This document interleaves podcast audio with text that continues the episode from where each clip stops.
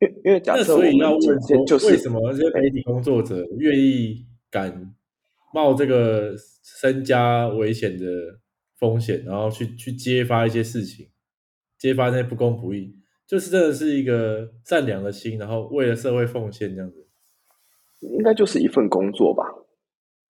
哦，所以我们也是要把它当成一份工作，而且他们可能也是会有一些立场啊，就是。他虽然揭发的你，你觉得他很勇敢的揭发了，比如说某某些政治人物的丑陋面，但是他并不，他并不一定是出出于正义或者是公理来揭发他，而是而是揭发他对他们整个呃公司是有好处的，就是他们公司的金主可能效率也比较好，就是他把他，比如说这个开一个新闻公司老板，他有这个责任把他下面的人都。各个部门的环节把它拆开来，让这个你在跑第一线的人可能不用去想这么复杂的后果，他帮你把把它隔开来封装起来，那你第一线的人去采访啊、去揭秘的时候就不知道会有这些后果，那说不定也应该还还是还是会有一个审核的机制嘛，就是。就是总总报，比如说这报社的编总编辑，他他会，你可能下面记者做了一个人报道，然后被被压下来，被打枪，然后之类的，这应该很常很常碰到吧？也是，我突然有一个想聊的是那个智商，最近不是一些课程，然后就是你只要讲说你是智商，那就犯法，那其实就不要讲智商就好了。你就学那个法，是因为需要有那个证证照，是不是？它是一个对，就想象说你在行医好了，就台湾你只要宣称你是医疗，或者是你有疗效，那是不是就有一堆相关的法律在这个要遵守？那今天这个智商，我们就直接打着说，我们是一个没有用处的课程，这样子，就讲聊天就好了吧？对，是。但因为你讲聊天的话，人家就会不懂啊。你就说我们是一个心理学课程，但毫无作用这样子，那是不是人家就可以接受？但是不是啊？你特别强调毫无作用这样子，虽然可以让你免除法律责任，但如果你就是想推广你的这个这个这个事业、这个这个项目的话，那你还是会因为这样子而受挫嘛。所以这样不是一个最好的解法。那。那我还是想要先讲回大家为什么会认为这东西违法，就是假设一些你你受了一些心理学的课程，假设然后像我们这种小白，我们上了课受到专业的指导，然后我们把这一套直接抄下来，再去教另外一个人，有可能在这个你教另外一个人的过程中，哎，其实你根本不懂，你只是照抄，所以你反而害了这个你教的人。他们在意乎的点是这个，嗯。所以要避免这个问题，就是不要让不要让那个学员问问题，因为会会发生。你先不要讲出那个解答。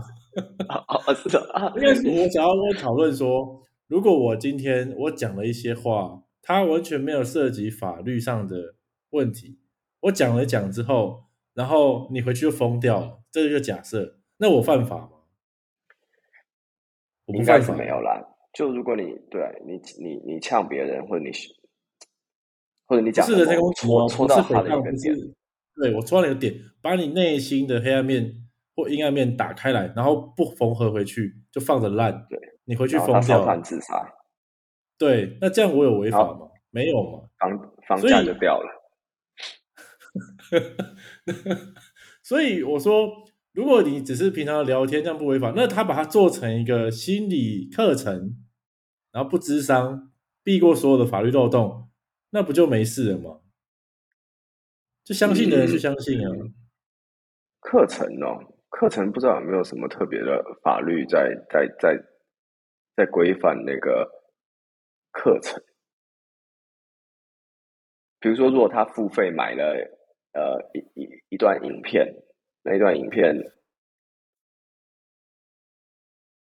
导导致你偷看了后后续一些影响，那其实就会变成一种电视的管制嘛，NCC 这样，就是你管制你电视播出的所有内容，有脏话的不能讲，有抽烟的要马赛克，就类似这种东西。但这管不完，因为你根本不知道他这一个他这个课程，说不定他他不要包装的课程，他只是放在他平常的一个频道中，为你做一些呃生活的解析，呃像星座频道这样子，那说明他也塞入这样的内容啊。那后续对你的影响你也不知道。哦，对啊，说不定星座大师他讲说什么这一周水星逆行之类的，就有人因此而心情不好，然后就多吃了一点东西，就变变胖，对啊，变胖之类。我觉得他们会规范的是那种真的可以很明确，像你刚刚提的，比如说露出露出不雅的器官，或或者是露出不好的，比如说刀子啊、血啊、香烟啊这些东西，它可以很明确的这。就是说，他他是其他法律是会定义说这这是不好的，所以他他管这些嘛。但如果我们讲的很多东西是比较中性的，就是说者无心，听者有意的那种东西，那他就没办法管了。那其实这个杀伤力很大，所以我们反而是应该要去在乎这些真的有杀伤力，然后偏恶意的吧。它有类似那个 Elsa Gate，就是那些专那么让小朋友看的一些。用娃娃来演示一些砍头、断手断脚的可爱动画，那那些伤人的内容其实也有可能在一般的的 YouTube 影片，你看到他没有任何脏话，没有任何的血腥暴力，可他说不定也在伤害这个每一个人的心灵。他他植入了一些潜潜意识的一些画面在在在脑袋中嘛。像其实有些宗教也蛮可怕的，不一定不叫宗教，某些大型的集会。可能可能直销，可能可能某些团体之类的，他们呃，他们贩卖不是贩卖，就是散播和植入一些思思想。他其实，嗯，那你觉得应该要有法律来管这些吗？你觉得他应该是要变严格，还是他应该是要宽松一点？因为变严格的话，可能会牵扯到一些宪法的东西，可能最基本的人权就是。就是言论自由的东西，虽然言论自由这蛮容易被就无限上网的，但是，但这这的确是有灰色地带啦，很难很难讨论，不是不是我们两个小白就可以讨论吧？我觉得是要辅以科技，就是当你这个科技还没追上的时候，都要尽量去限制。那如果以后科技上来了，比如说我以后我的眼镜可以自动过滤掉，就是所有我不想看到的内容，我不想看到的人，不想看到的类型都可以过滤掉的话。那就可以再把它再作为呃全部开放，是让看的人来选择。但现在是我们看的人大部分不能选择，我们打开电视就直接会被那个内容就是投射到我们眼睛里面的。嗯，你说你说变成你说视换了视网膜就可以科技有 filter，然后换了耳膜就听觉也可以 filter 之类的，这感觉或甚至你们的思你的思想你的思考，比如说他今天。故意攻击你内心最痛苦的一个过去的回忆，比如说你的家庭、你的你曾经被霸凌的的过去，甚至那那后来会做那种脑神经科技，就是立刻帮你舒缓、释放一些一些物质，让你心情平静下来，而不是继续陷入那种吗啡，是不是？所以每个人随时都可以打。不定是吗啡啊，有可能因为因为脑袋很复杂嘛，但有可能就是吗啡，只要是可控的，然后这一切都在政府的许可。你讲到脑袋很复杂，你怎么有办法确定说，当有一个，比如说你你你，比如说你儿童有一个创伤是跟是跟学校有关的，可能被霸凌，那呃，因为我们不是专业的医疗人员，说不定有有某种医疗的方式是你必须去回想它，你必须去呃面对它，才有办法解决它，放下它。就是就是如果是失忆的人。他他忘掉了某一段特别难过的回忆，那他要治疗，有可能是他必须要想起那段回忆，才有办法，才有办法去治疗他，让让才改善他的状状状态。那假设他在治疗的过程，在回想的过程中，都都有你刚刚讲的这个脑脑脑神经电波释放了一些，呃。会被侦测到，你好像有一些不良的情绪出现，然后你就马上把它压制住了。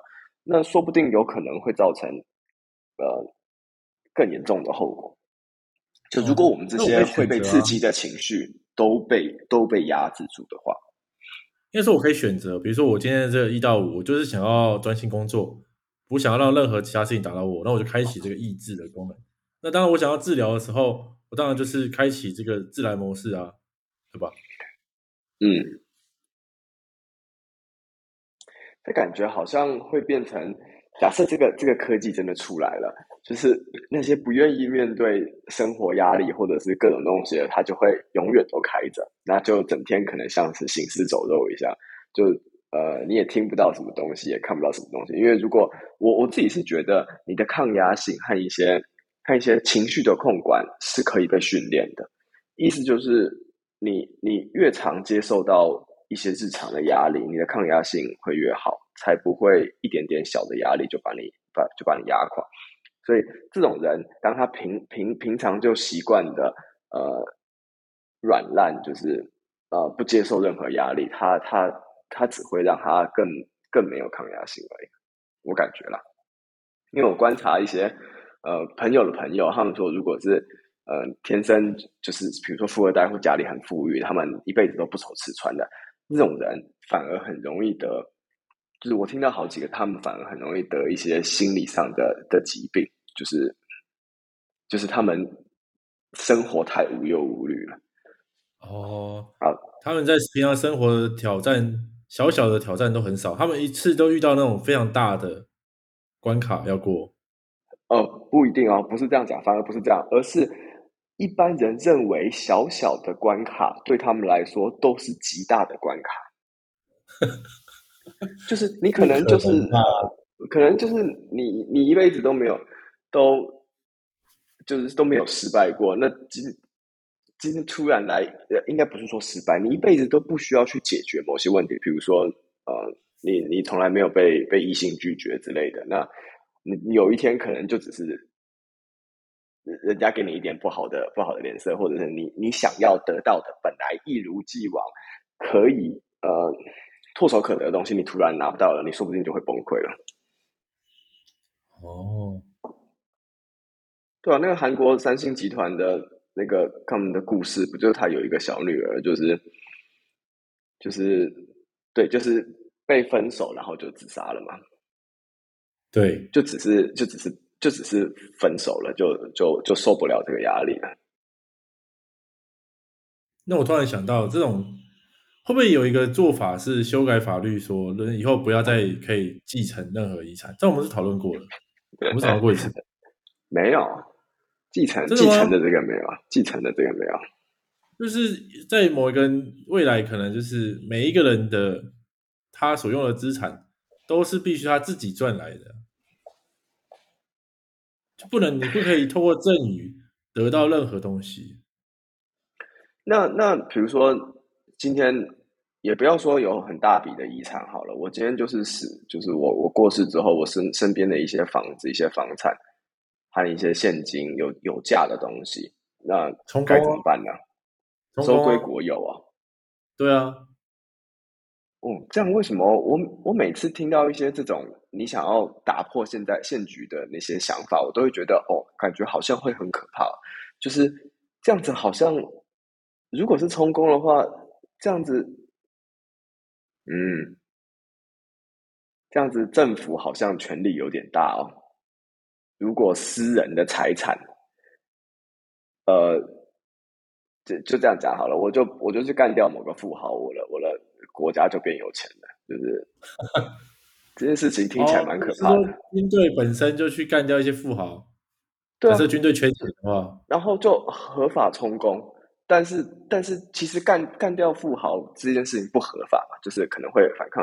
但是，就是一定有一些呃，感觉有一些方式可以让，可以可以可以让那些老老人家比较容易死掉之类的。那是，那你就需要判断说，像一个现代国家，他们主要怎么养活军队，然后养活这些，比如说总统啊啊官员。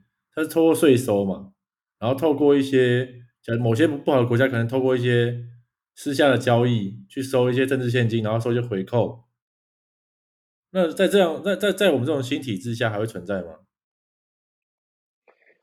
呃，不会存在，但是会会变得更可怕。你就想想，如果我们的首富某个企业的，呃，对，就是他本他是某个企业的董事长，或者他他是他是执行长之类，就是他他有有手握握着好几间公司某个集团，那他死掉之后，这个集团收归国有吗？那听起来不是很疯狂吗？这听起来会有一连串的阴谋论跑出来，就是阿里巴巴就突然收归国有，滴滴打车收归国有之类的这种感觉，红海收归国有了，呃，台积电国归国，虽然现在可能也差不了太多啦，就是台湾跟台积电就是把很密切的密切的关系，台湾的政治跟哦，所以还要牵扯到这个公司它当初的股权，如果它拥有真的非常多，比如说八十趴的话。这都变成国有的话，公司就运作不下去了嘛？就变成国家治理了。那这么这么轻易的就可以把一个权力转移，而且只是只要他过世，然后还不用呃，因为如果是继承的话，可能还有一大堆的继承的法，或者是有一些方式可以可以安排你的你的继承的东西，什么东西分分多少给多谁，分多少给谁这样子。所以才会有那个去抢抢遗产这种事情。但是如果现在变成他一死掉，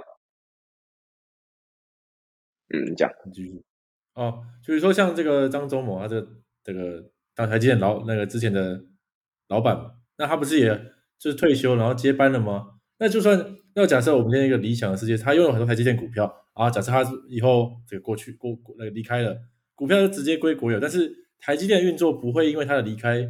他的股票充公了而影响啊，但是国家对于台积电的运作会会有影响啊。假设它的股权、它的话语权很大的话，它的股票很多。假设假设我们假设十趴好，二十趴好了，这样超多了。嗯，哦，就是国家就变成国家就入就变国营企业了，就变成半半半国，嗯，没有半国营这种半民营企业，所以不可能。这个制度不可能会成功啊，因为资本就会跑来跑去，然后最后会分到一些不应该在他手上的的事事情嘛。就比如说，台积电的东西就应该给台积电的人拥有，而如果跑到政府的话，就会给到一个小白身上去拥有，那他一定会把乱搞，那这公司就会变烂。对，所以这个制度是不可能成的。嗯，因为你刚刚还讲，如果是继遗产继承这件事情是不允许的，你你你的目的是想要杜绝富二代嘛？万恶富二代。但是他，我只是就算他苦而已，我不是要杜绝富二代，我是要帮他解脱而已。嗯，为什么解脱？他他他，如果如果死掉的继承会直接收为国有，他还是可以在死前就先把把某些权利转移给股份转移给别人嘛？还是连这件事情都不不准？你不准赠与，就是一定你从出生的资源必须是在你成年成年之后不准赠与。你说我今天要请你吃饭都不行哦。但是这蛮难定义的。假设假设我帮你帮你洗碗，那你请我吃饭，这样是合理的那个一个等价交换吗？嗯，就是你可能需要签在一个金额内，比如说一千块以上的这个直接赠与是不允许的。那你要开发票啊！你帮我你帮我洗碗，我你要开发票给你。那那那个我给你请你吃饭，你要开发票啊。嗯。对，可以啊。如果这个你帮我洗碗价值超过一千块的话，要收税啊。但那那那你提出这个方式，这个这个 breaking change 的好处是是想要想要带来什么好处？不准赠与这件事情想要带来什么好处？呃，就只是说，因为刚才讨论到富二代，他们有可能有时候比较脆弱，比较痛苦，我只是想帮我解决痛苦而已。我并不是在仇富哦。哦。但我怎么觉得，为了解决这个鸡毛的事情，好像让很多更多事情出现。为了杀鸡，就要搬出新种偃月刀啊，对啊？那就是为了救雷人，一定要死一一狗票人这样子。哦，所以今天是卡在这个我赚的，我已经我没有站在资本家的角度去想，因为假设今天大家是打工人，打工人就是我赚多少啊就吃多少，然后。花不掉的、带不走的，就归归为国有。但今天是资本家，他拥有太多钱或太多的权利，这样子，嗯，他的影响会很大。但其实不只是资资本家，不用到资本家，你就是呃，每个人一辈子或多或少都会买买一些买一些房子，或者买一些车子或什么东西。如果这些东西都收归国有的话，国家好像也会蛮困扰的。房子可能还好啦，因为但车子或者是一些比如说电脑啊这种里里里里里里扣扣的小东西，这种负资这种相对于是负资产的东西，对国家收归国有没没没啥屁用，就只能拿去回收，也是蛮蛮蛮困扰的吧？会吗？那你说哦，你说儿子跟女儿不能拿拿着爸爸电脑去继续用，手机也不能继续用，就只能归公这样子。对啊，比如说一台，比如说钢琴啊，祖传下来的钢琴啊，或者一些大型的，但是就是如果是儿女继承留下来，可能会把它留下来的，但收归国有，肯定是要拿去丢掉的的这种东西。那那对，那那个环回收环保那个焚化业者应该会就是崛起，成为成为一个新的那个。大事业这样子，供需法则嘛，他们这些股票 上市，上市，对对，比比龙岩还强这样子。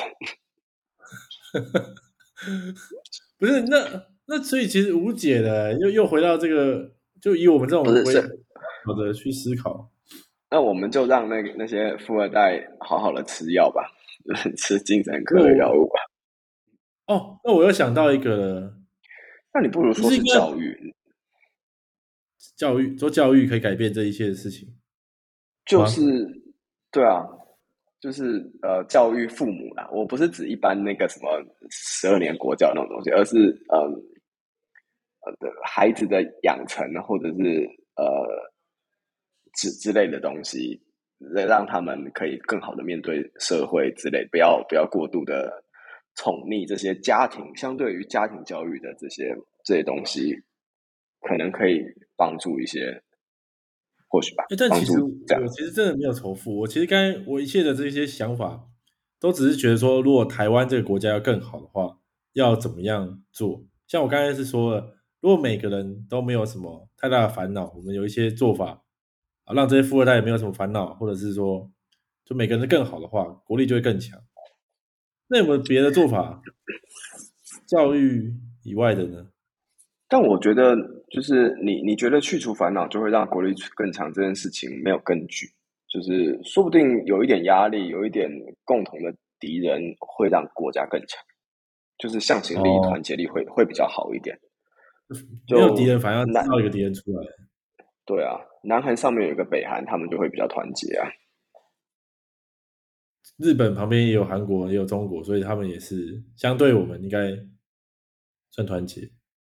对，但我们，嗯，我们的敌人也很大呢。我们敌人没有比他们小。我们我们台湾不一定是不团结，我们只是还没有到那个关键时刻。哎，就是海水还没退潮，到底谁会是真的站出来也不知道。说不定现在我们我就是那种讲的会逃兵的那种要移民的，说不定到真的关键时刻的时候，又会被就开门，被被渲染一下情绪，就等于 all in 这样子。啊，你说什么？我说，说不定这些当现在不想要参与战争的人，说不定到时候一稍微被就是洗脑一下，也不能说洗脑，就是稍微讲一下爱国的一些那个宣宣宣传之后，立刻就决定要报效国家之类的。嗯，对，说不定啊，说不定。我们危机还不够大，所以还没有到那个没有那个感觉。为什么从智商的怎？怎么样的危机才会让你觉得是够大的危机？就是要战，就是要战争的，不是吗？哦，嗯，但是战争那个时候感觉就已经来不及了吗？对，那时候才有危机意识，好像已经来不及了。没有，我只是好奇，我我就算我们第一时间会输掉。突然讲到战争，其实这个不一定是我们想聊，但没办法，就都聊。假设我们真的第一时间输掉了所有在海岸上面的这些攻击，我们守不住，然后我们机场也被炸掉了，都假设了，然后我们也都哦，运兵船开过来了，然后伞兵跳下来了，然后登陆，嗯，然后我们会投降吗？其实就会变成说，政府如果不投降的话。那就会用，就会拖很久。那时候，呃，如果到那么激烈的时候，应该政府跟人民还有人民跟人民之间都会有不同的立场，都会有可能有好几派，呃，那时候就会更不更不团结了。我感觉了，我我猜测了，因为应该会有一些是呃主张希望投降的，有一些是希望坚持到底的。那呃，政府也有可能会有内部可能会有两派了。嗯，所以那时候应该会很乱吧？我完全没有办法想象到绝对不投降。俄罗斯他当初被这个拿破仑进攻，然后后来又被希特勒打一波，他两次都是绝不放弃啊。他就是除非你把我全国人杀光了，我才算输啊。哦，那就是政府带头，政府不能带头认输。政府的如果就是呃，应该那这样子这样子想起来，政府他会有很。最绝对的决定，决定会会怎么走嘛？他如果一投降，那就算内部有一些人想要反抗，那呃，因为因为军队应该是在政府手上，除非除非你有军阀，有些将军反反反抗了，才有可能，不然不然一般人民是没有是没有是没有武力的嘛。所以基本上政府投降就投降了，那政府继续打，人民不想打。但是这样有可能会被军阀审判啊！你有可能会被推上战战场去，然后不愿意的话就当逃兵或者是当当叛变之类的。对，所以就是人民就会被迫要上上战场，就是上去堆尸体嘛。这变成是我们从这种后来的人看，会觉得哦，俄罗斯还有他们的人民啊很伟大，这样子抛头洒热血。可是你。换位到当时的那个小民市民、市井老百姓，就是被推被推到前面去。可能你那个枪是没有子弹的，你只能捡捡你前面的人的子弹，才有办法射击，那很可怜的。对啊，所以战争是很残忍的。希望那我至少要知道，我们我们要去兵推。其实我觉得这个兵推不是这样推的。虽虽然我现在要借举例的例子是来自于中国的，其实这样很丢脸。就是最近有一个小说叫《三体》，它蛮红，它被翻译就是被拍成电视剧，反正拍的不太像原作，但原作一个概念蛮重要的。总之现在就是有个敌人是外星人，然后地球已经知道外星人要来攻了，所以地球开始团结嘛。那是不是派出很多人来集思广益，怎么反击他们？那其实，在这些被选出来这些各个势力的领导，早就已经被外星人渗透。他们的内心说不定早就已经被植入那个失败主义，就是其实打从心里面就觉得自己不会成功，死定了这样子，那就是外星人的手段。那变成说，我们今天如果要选择开要开战，我们至少可以做一些研究，说我们的将领到底内心里面深层是怎么想。这个时候应该就可以用一些心理学的手段去把它挖开来，看看他到底在关关键时刻会做什么样的处理嘛。嗯，假那那假设我们我们已经分分辨出了一群就是呃偏统，然后一偏一群偏偏战，就是的的的的的呃官员或将军之类的。那人民的民意，人民的民意也不一定是统一的。没问题啊，那可以要通过选举，比如说你今天你是统的，我是独的，至少我们讲出来嘛，而不是说哎我今天喊着我是要独哦。但其实我心里面是觉得啊，我们不不可能独立的，不是说立场，是我到底有没有这个信心坚持到最后一刻，不能做到一半说啊，其实我觉得不行了这样子。那这样子当初投我的人就会彻底的被骗啊。嗯。所以你觉得这种要不要做呢？在这个时候，就是如果像政府做他们的兵推嘛，那我们这些。民间民民间民科，对不对？像这种 做一些莫名其妙的实验是有可能的吗？我们有现在有这个技术吗？还是我们不讨论有没有做不做得到？有啊，有这技术啊。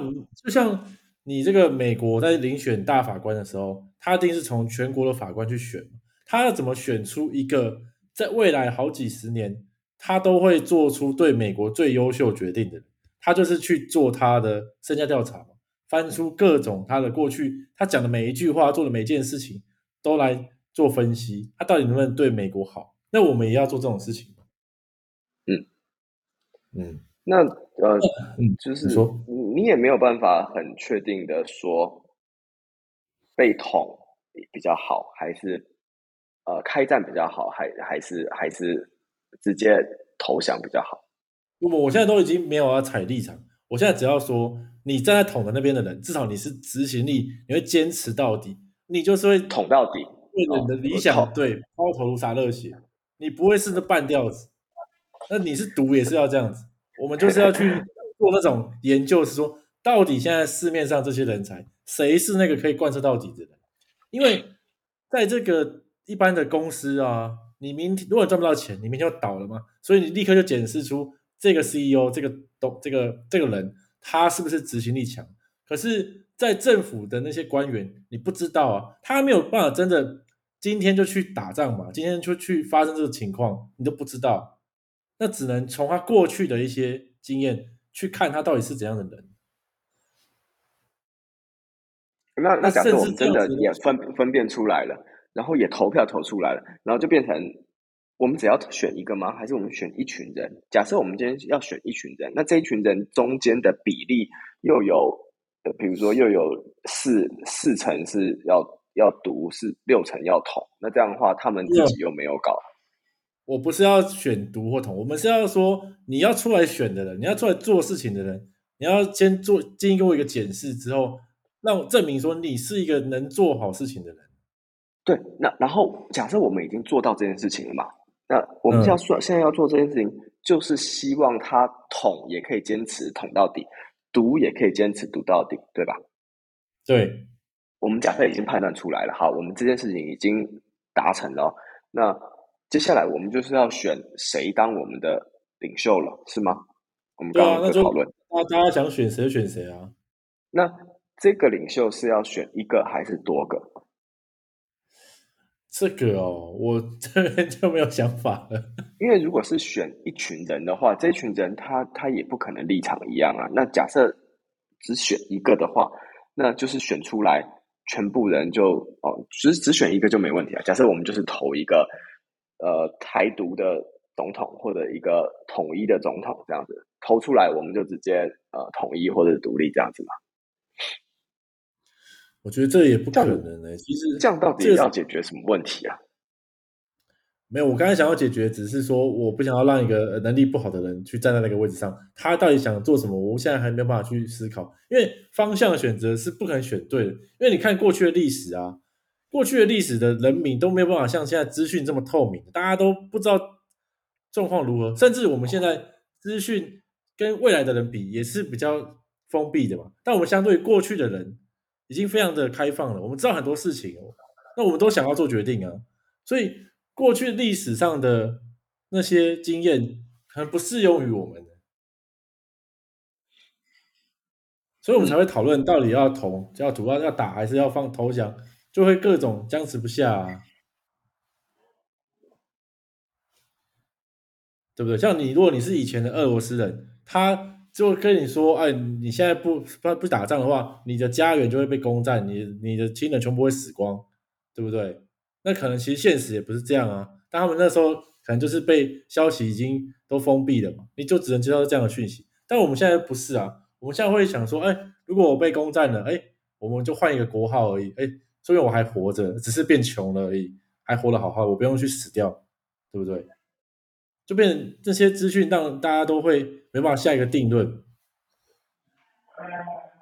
呃，但但会想要读的人，他就是不希望改国号啊，就是不希望被别人被别人被别人统治嘛。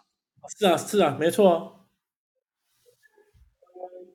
哦，我只是想说，现在就是大家都想要决定，然后变成没办法。假设真的今天真的开战了，有没有办法把消息又封闭到呃非常的完完全，然后让我们这些小老百姓啊、最后就听某某一种指令去做事情，然后心里面都不会有怀疑，不要太多的怀疑，这样子，好像不可能。这不不可能，因为这是人性。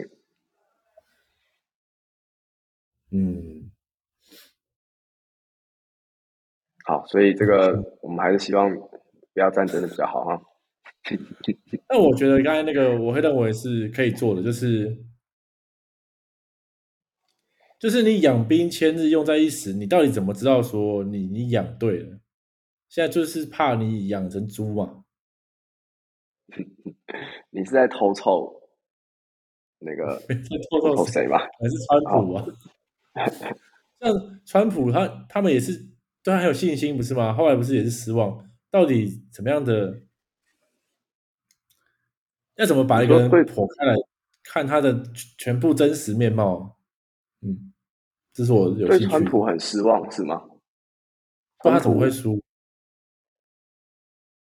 呃，因为因为拜登作作假，因为美国他们用那个呃邮寄和那个网络上选票的方式，太多方式可以作假了，所以那个选举是被作假。疫情的应对不太不太不够好吗？我觉得这很复杂。我觉得不是了，我嗯嗯。但拜登会拜登会赢，基本上就是。你随便摆一个西瓜也都会赢的意意思啊！拜登就是好，我们你现在讲，你现在 这段发言应该是我在谈有史以来 最最偏颇，完全没有要跟人家讨论，完全没有顾虑对人身安全。好，没有，我们台湾都跟我没关系，我们只讨论美国的。好了，今天就差不多这样子，我会把这个。这个到底怎么去做智商，把一个人挖开来，再去想一想，以后再分享。嗯，好，就这样，拜拜，拜拜。